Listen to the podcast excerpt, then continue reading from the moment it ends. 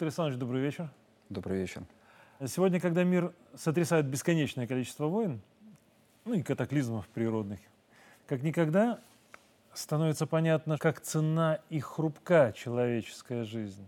И вот далеко не всем подвластно изменить мир.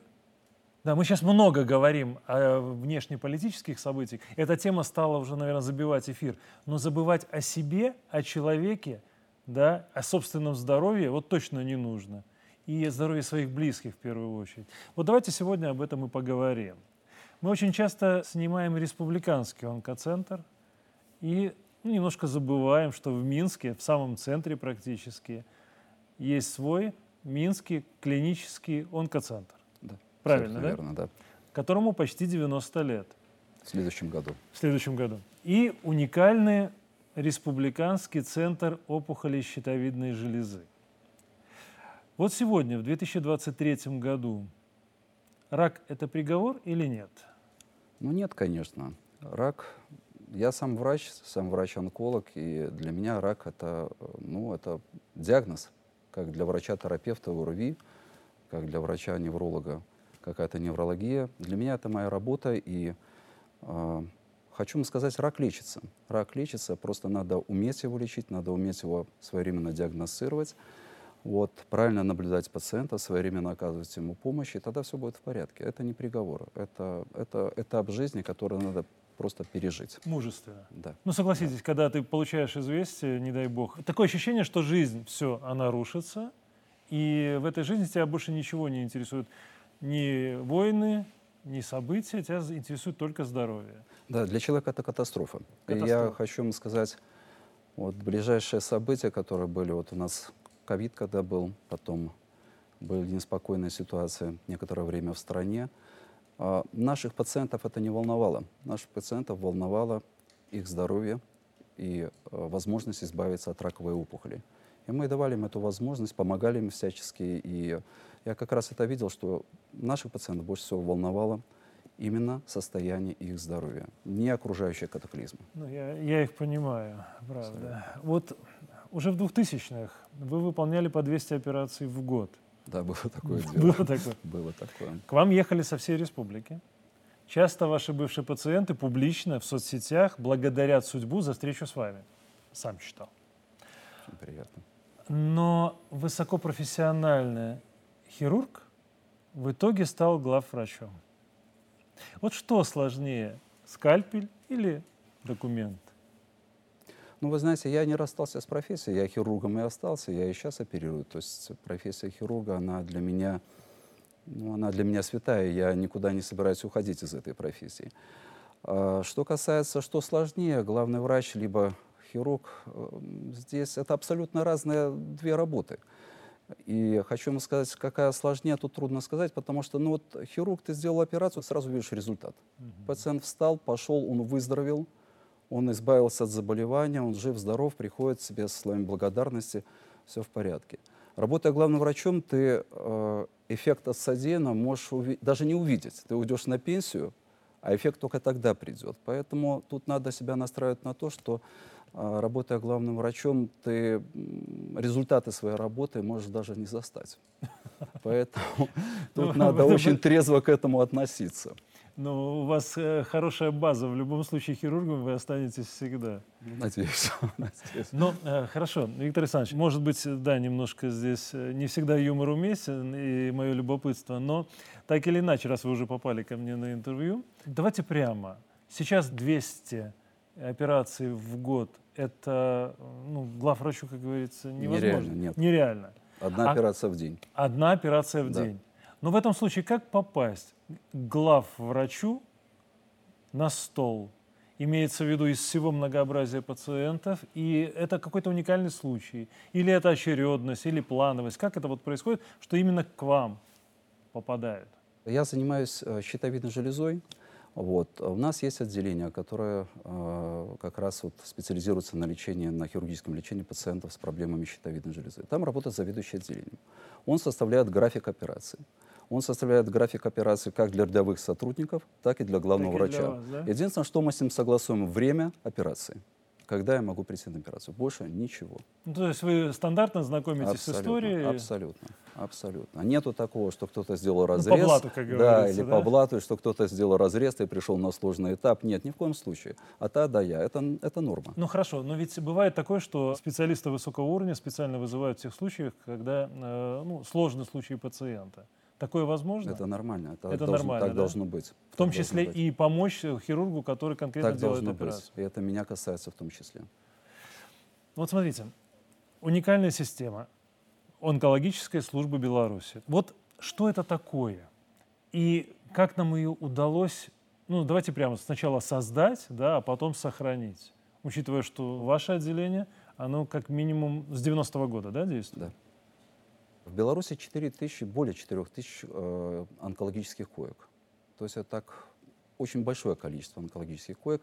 И это наследие от Советского Союза. То есть структура онкологической помощи, которая существует в республике, это наследие именно Советского Союза, когда была выделена онкологическая помощь как раздел в системе здравоохранения. Вот. И это абсолютно правильно, потому что э, пациент, придя в онкологическое учреждение, он должен получить все виды помощи. И хирургической, и химиотерапевтической, и радиологической. И все это сконцентрировано на онкологической койке.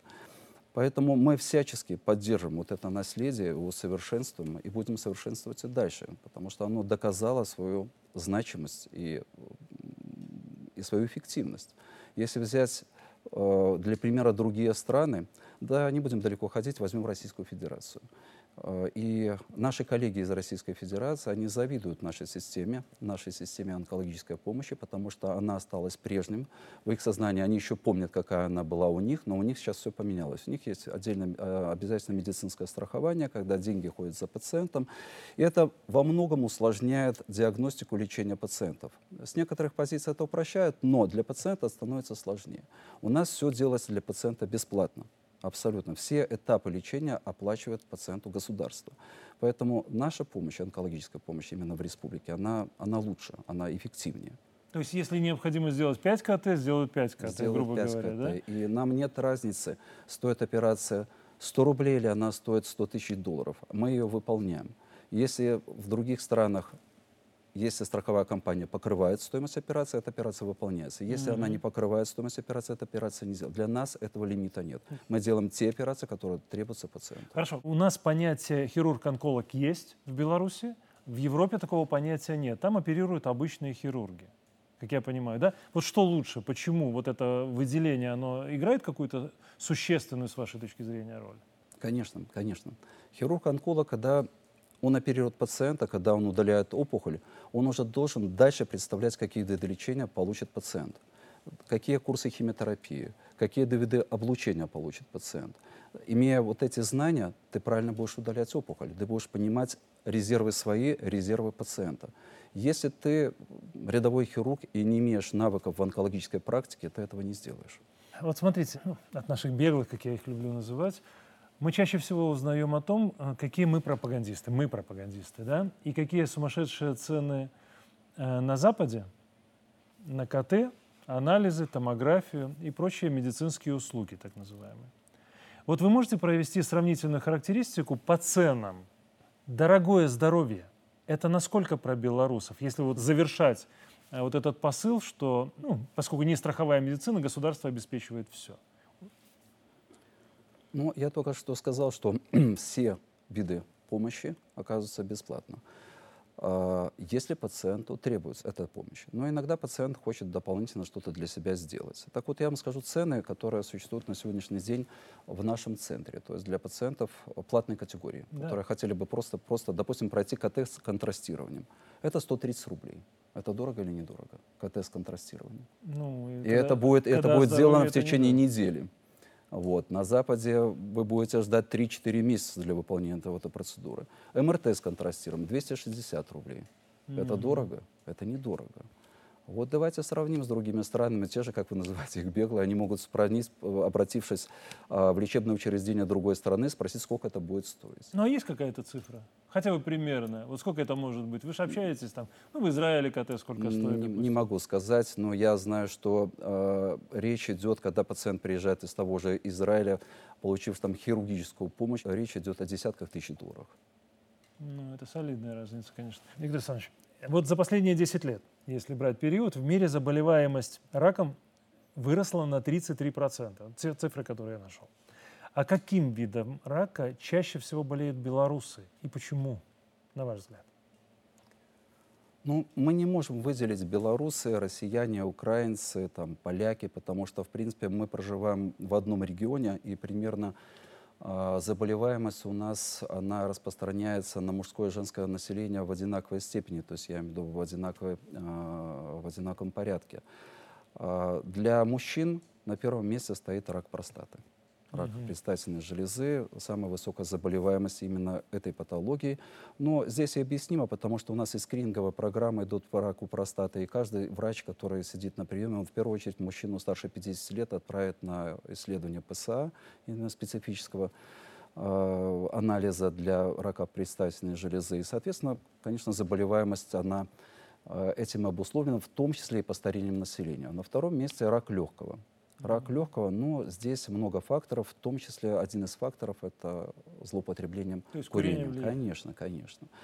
А, колоректальный рак. Колоректальный рак толстой кишки, прямой кишки, занимает третью позицию у мужчин. И тоже это факт, который, который э, имеет место быть и в соседних странах, и в Российской Федерации, в Украине, там, в Польше, в Литве, в Латвии, потому что характер питания, характер питания, в принципе, у нас тоже одинаковый. Для женщин больше характерен на первом месте стоит рак молочной железы. Угу. Вот, второе место у них уверенно занимает колоректальный рак, по тем же причинам, что кушаем мы, в принципе, одно и то же. То есть мы то, что мы едим, да? Да, мало клетчатки. Употребляем мало клетчатки, соответственно... То есть капуста, э, капуста наше все, ее да? никто не отменил, конечно, mm-hmm. капусту, яблоки. А вот на третьем месте уже идет рак тела матки, там, затем рак яичников и так далее. Поэтому тут для мужчин и женщин а, вот такие вот разновидности опухолевого Можно ли процесса. сказать, что определяющим является возраст? И чем старше человек, тем больше у него шансов заболеть каким-то видом рака.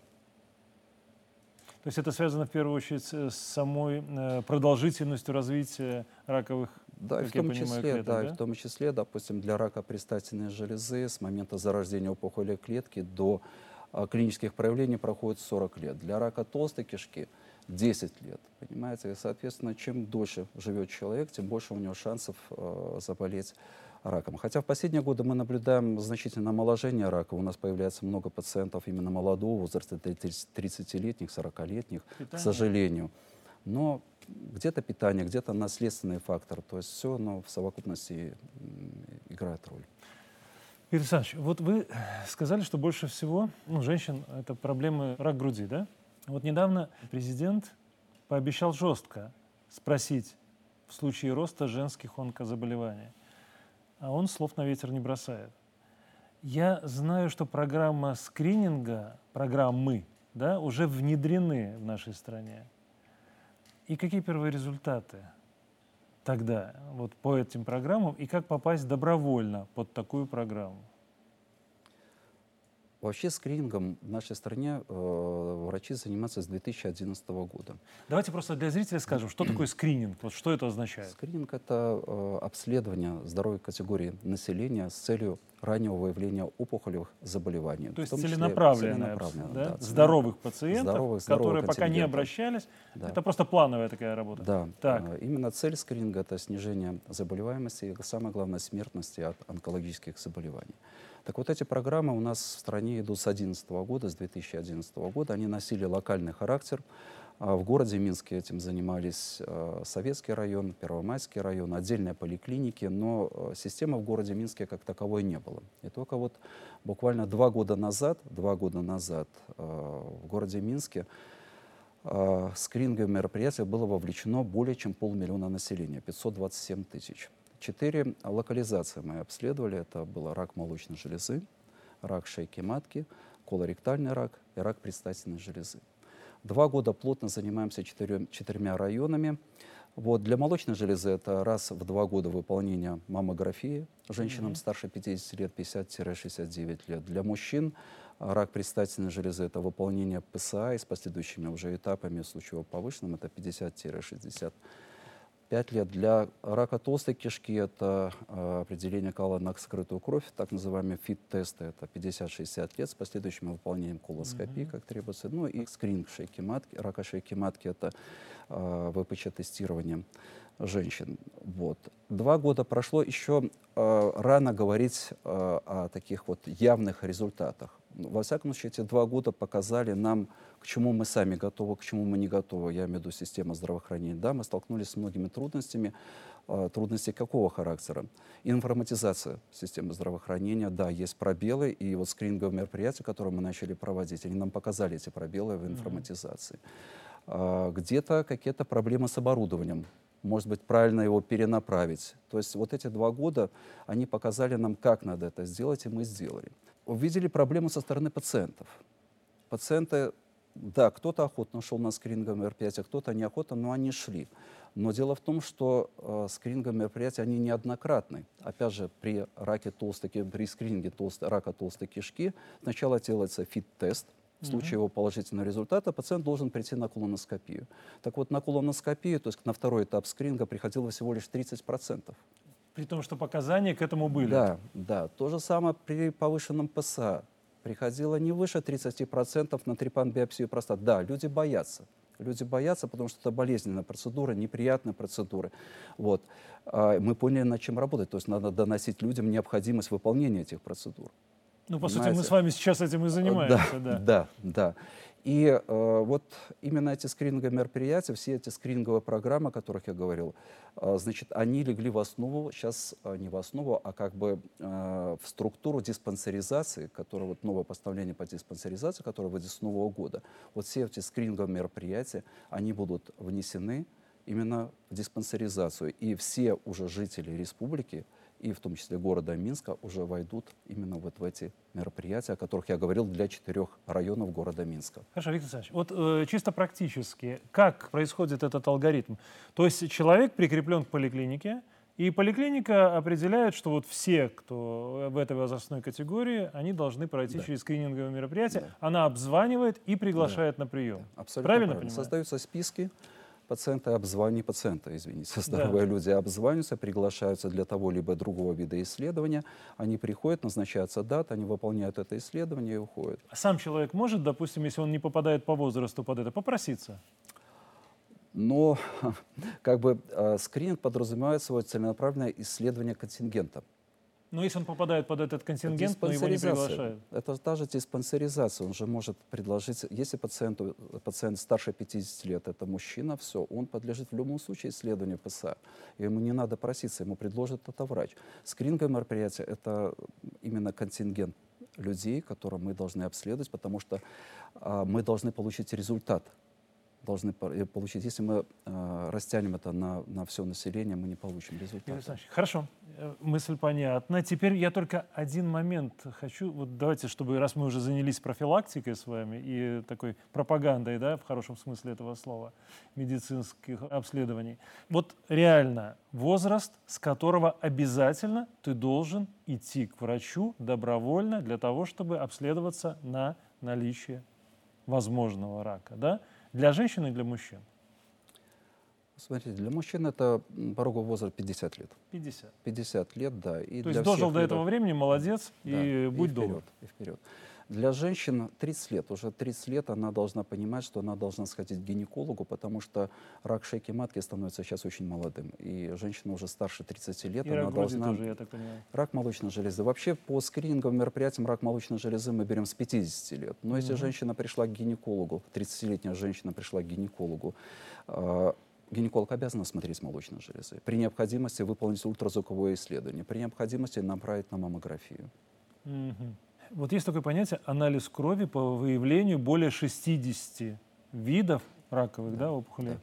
И все реактивы сделаны в Беларуси. Да. Вот звучит фантастически. Или я все-таки по привычке, как и многие, до сих пор, ну, скажем так, недооцениваю свое? Хорошая методика, хорошая методика, и я думаю, что очень перспективная методика. И она действительно что... уникальна именно да, потому, что она белорусская да, методика, да? Да, методика, методика с использованием белорусских реактивов, не требующих, больших, не требующих больших затрат. Там есть некоторые моменты с оборудованием, которое, вот, через которое проходят эти реактивы. Но это, я думаю, что в ближайшее время будет доработано, и тоже проблем не будет. Но у нас в Минске есть лаборатория, которая уже занимается исследованием а, именно анализов крови на 60 а, видов а, злокачественных опухолей. Вот, анализ крови забирается вообще во многих, по-моему, 15 лабораторий забирают анализ крови и свозят это все централизованно в одну лабораторию, которая уже цитометрическим способом определяет, да или нет. На 100 исследований 3%, то есть 3 человека должны иметь положительный результат, и вот эти 3 человека должны уже подлежать детальному обследованию на предмет выявления злокачественной опухоли. Даже мини, либо она макси у него будет, это уже покажет само обследование. Пока делается на платной основе, делается, и, э, насколько я знаю, все стоит 350 рублей, но это включая полное обследование. То есть, Которое делается на основании анализа крови. Да. То есть, понимаете, как здоровый платит за больного. То есть нормальный принцип, то есть все сдают анализ за 350 рублей, но только 3% Проходит полностью обследуется да, да, вот за эти деньги. Полагаю, что методика хороша, и э, думаю, что в скором будущем она будет внедрена в государственное здравоохранение, потому что она перспективна. Это круто. Да, это правда слово, круто. Да. Но э, вот единственный вот этот механизм, да, человек сдал кровь, соответствующий анализ крови да. на все эти 60 видов. И из этого анализа видно уже, какой вид рака может быть. Нет, э, по анализу мы не видим вид рака, мы просто предполагаем, что есть опухолевая клетка. В крови человека есть опухолевая Какая клетка. Какая-то? Да, и нам надо найти источник этой опухолевой То есть на основании клетки. этого анализа вы да. просто ищете уже, и почему речь идет об обследовании. Да, то есть полное обследование. Я знаю, что одна из операций в мировой онкологии, она носит название нашего города. Минск, Кёльн, Поуч. Да. Вот для меня лично открытие этот факт, как и то, что в вашем центре уже несколько лет без разрезов и шрамов лазером удаляют даже большие новообразования. Я не ошибаюсь? Нет, вы не ошибаетесь. В нашем центре есть такая методика, но это не совсем удаление новообразования, так скажем, локальное прижигания, то есть с использованием а, лазерных технологий. А, есть у нас доктор, который активно этим занимается и имеет хорошие результаты.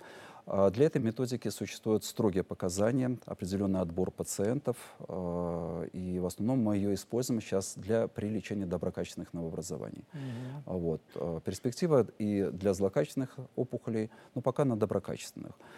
Вот. Но Хочу вам сказать, что в Минске существуют, опять же, в нашем центре и другие методики, которые, которые Какие? Э, достаточно замечательные. И хочу вам сказать, что, наверное, у наших соседей не везде это тоже делается. Допустим, возвращаясь опять же к нашему центру опухоли щитовидной железы, в котором ежегодно получают лечение граждане со всей республики. То есть это mm-hmm. не только город Минск, а вот э, городской бюджет датируют как раз э, лечение и иногородних пациентов. А, и выполняется более 2000 операций ежегодно. И мы уже за все годы, которые, которые занимаемся раком щитовидной железы, как правильно заметить, с 90-го года прооперировали, а, по-моему, 34 тысячи пациентов, страдающих раком щитовидной железы, не считая доброкачественные процессы. Очень много детей.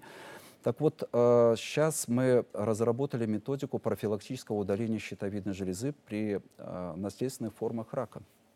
То есть это тоже достаточно уникальная методика. То есть то, о чем говорят, что если у тебя в родне, у предков э, были раковые заболевания, то вероятность у тебя есть, да, то, что ты должен да, да, искать есть у себя определенные это. формы злокачественных опухолей, которые передаются по наследству.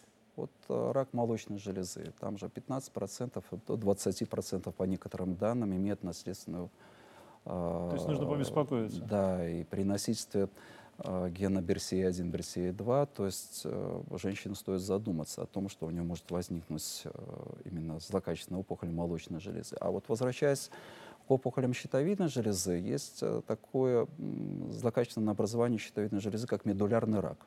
20% медулярного рака передается по наследству. То есть если болеют родители, вполне возможно заболеют дети, либо там племянники.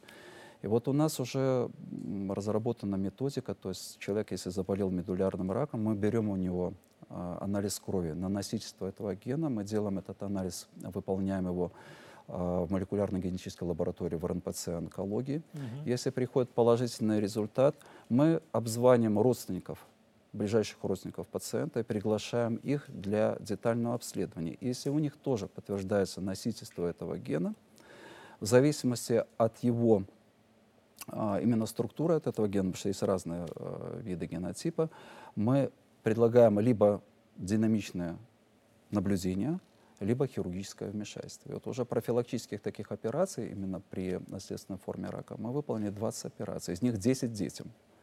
И вот у десятерых детей, самая младшая девочка у нас была 4 года, самый старший мальчик 15-15 лет было. Из 10 детей у двоих подтвердился рак. То есть, ну, я онколог, я не могу сказать на нулевой стадии, но на начальной стадии. Вот. А у взрослых ситуация хуже. У взрослых из 10 взрослых у 8 подтвердился рак, у двоих предраковая опухоль. Поэтому методика работает, она для нас она достаточно уникальна. На Западе она уже выполняется, она выполняется не первый год.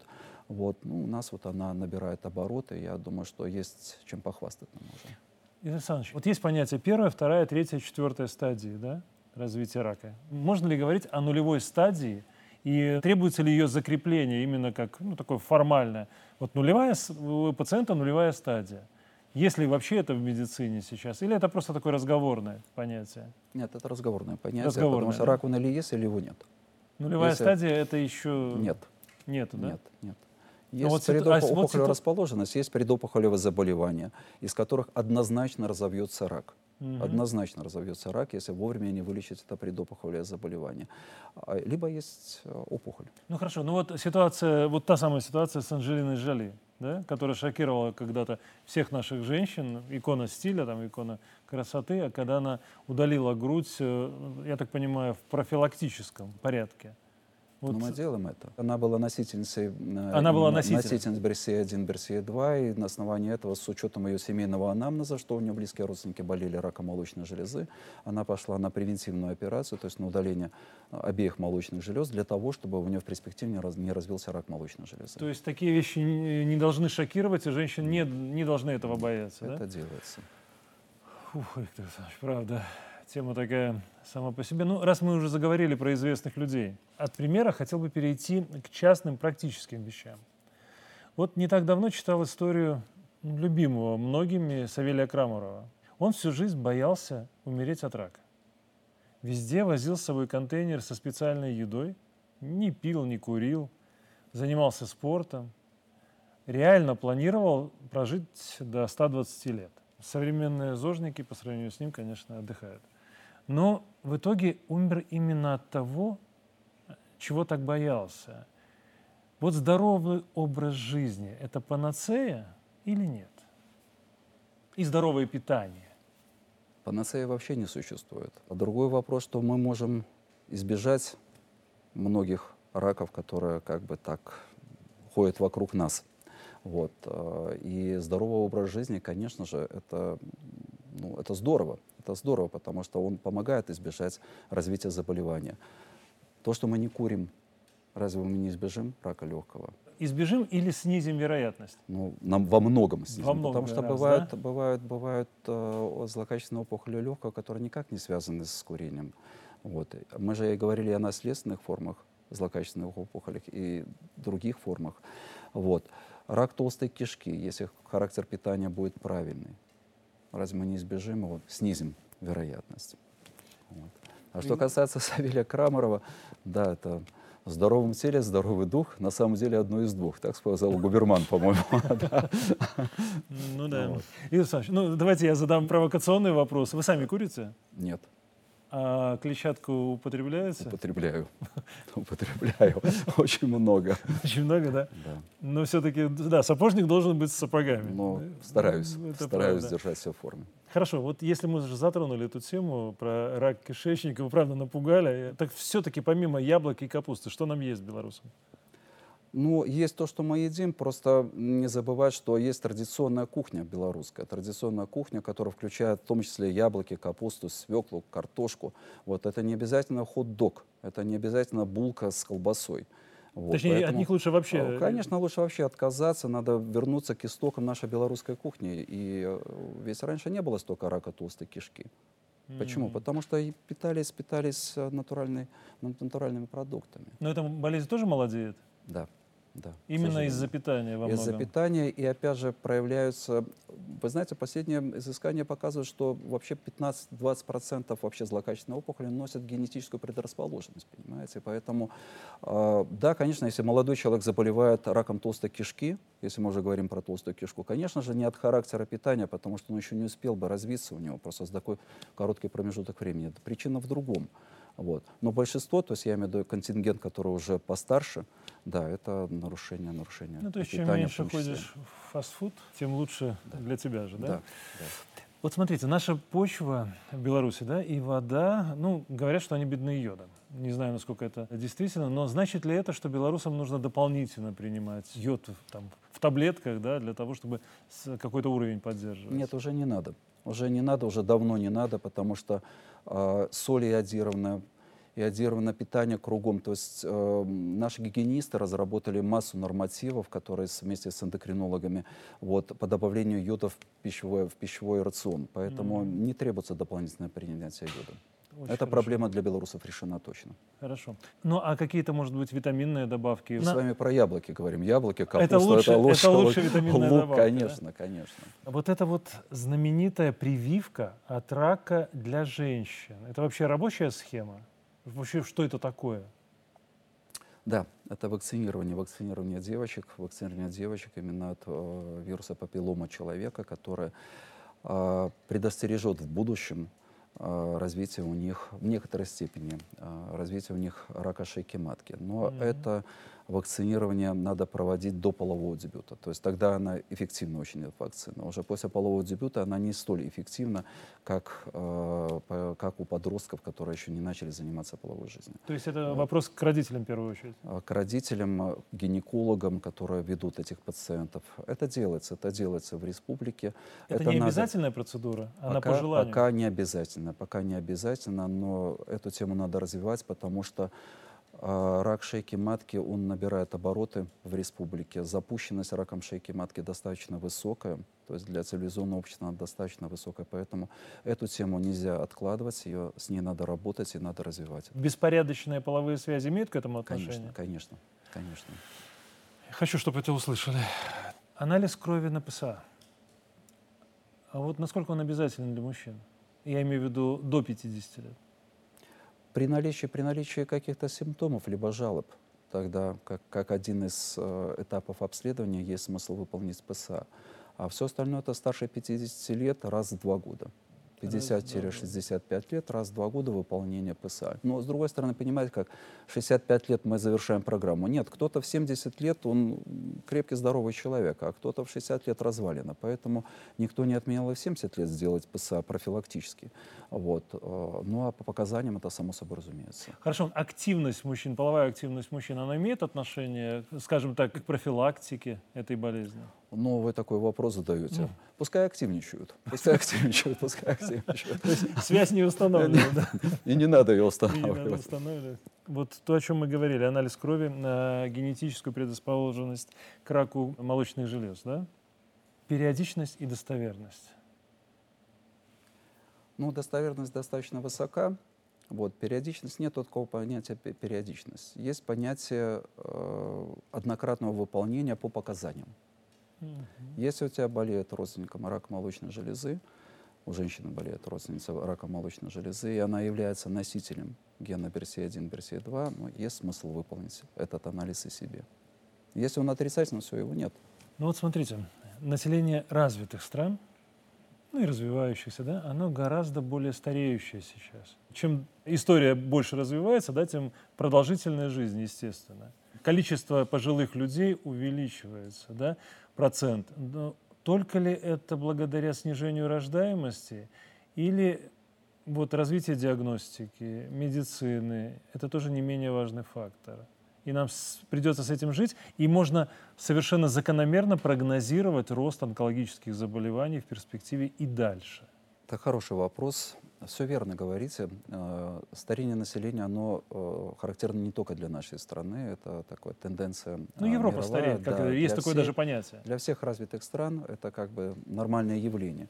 И, конечно же, конечно же, помимо снижения рождаемости, здесь большую роль играет качество жизни качество жизни. Ведь никто не голодает, никто не умирает от голода.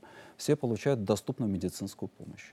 Более того, пожилые люди, пожилые люди, они своевременно получают эту помощь, они корректируют эту помощь, то есть своевременно диагностируются заболевания, в том числе и онкологические заболевания. Они своевременно лечатся с хорошим результатом. И, конечно же, это все играет на продолжительность жизни, несмотря на то, что, опять же, заболеваемость онкологическими заболеваниями, она растет из года в год несмотря на все наши разговоры, на все наши призывы. Но это тоже нормальное явление, это закономерность. И она растет, заболеваемость во всем мире, потому что стареет население, угу. заболеваемость растет, и так вот а, замкнутый круг. Поэтому, конечно же, конечно же, это связано и с развитием, в том числе медицины, что заболеваемость, что старение населения, оно имеет место быть. То есть в любом случае, чем дольше будет жить человек, тем чаще это будет выявляться априори. Да, да. Виктор Александрович, вот я не могу не спросить сложный, наверное, этический вопрос. Я помню, как в советское время, ну, мы с вами выросли в Советском Союзе, в нашей медицине присутствовало негласное правило не сообщать зачастую пациенту о его диагнозе. Ну, или, по крайней мере, сразу, да.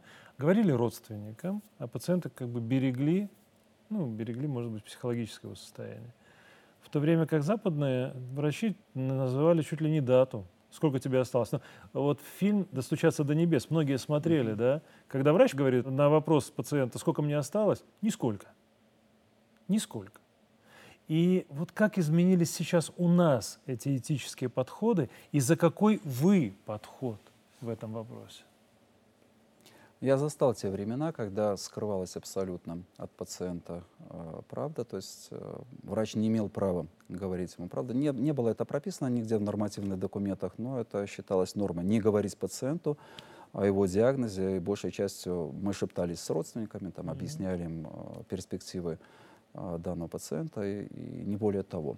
Сейчас все поменялось, сейчас все поменялось, и более того, я сам, когда разговариваю с пациентом, я прошу родственников сначала выйти, либо спрашиваю пациента разрешения, чтобы родственник присутствовал при разговоре.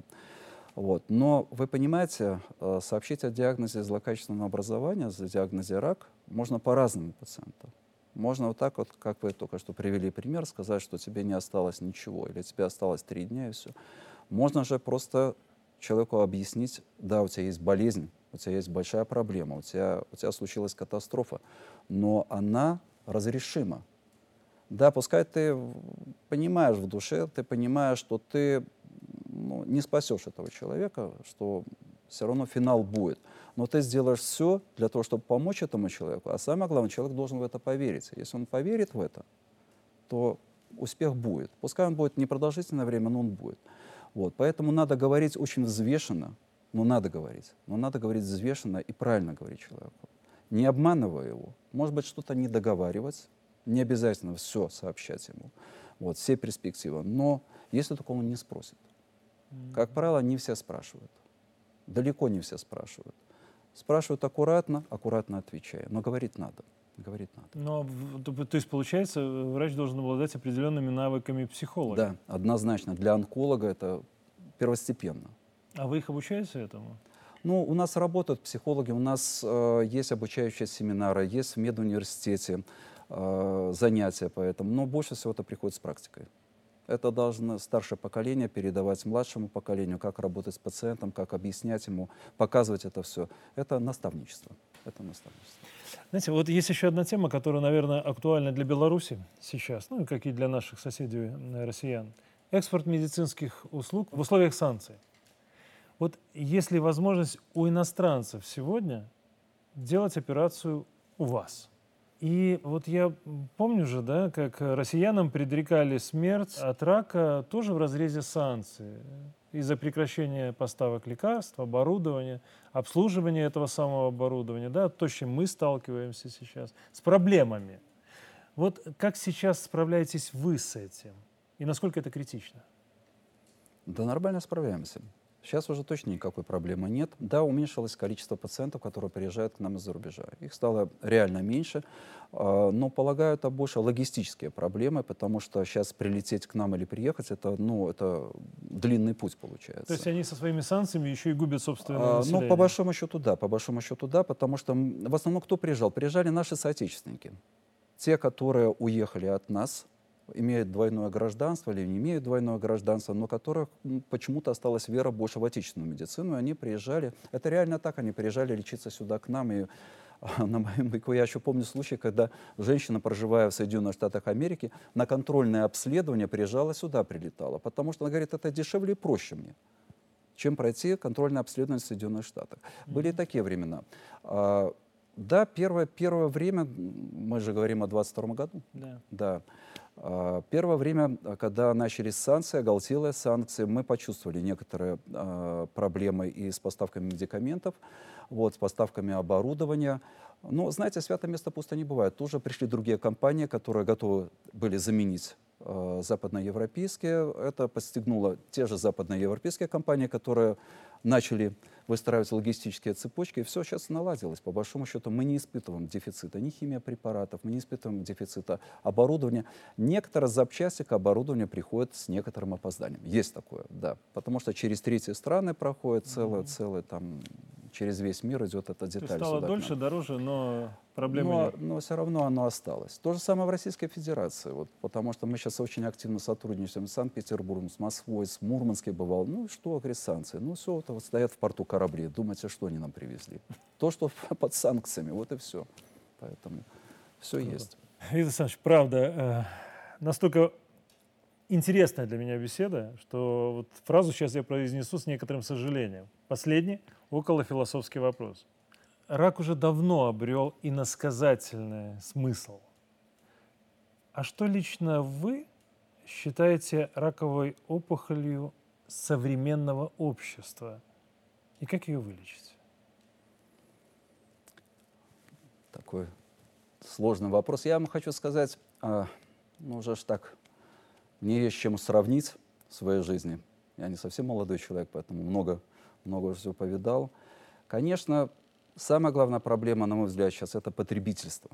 Потребительское отношение ко всему. Потребительское отношение к жизни, потребительское отношение друг к другу, потребительское отношение к здоровью своему, понимаете, к э, государственным институтам, друг к другу. Человек для того, чтобы получить, должен что-то сделать. Мы же воспитали общество потребителей. Поэтому надо заставить людей, не заставить, а как бы объяснить им, что для того, чтобы что-то получить, надо что-то сделать. Раздевайся, иди работать. Отлично. Спасибо. Спасибо вам.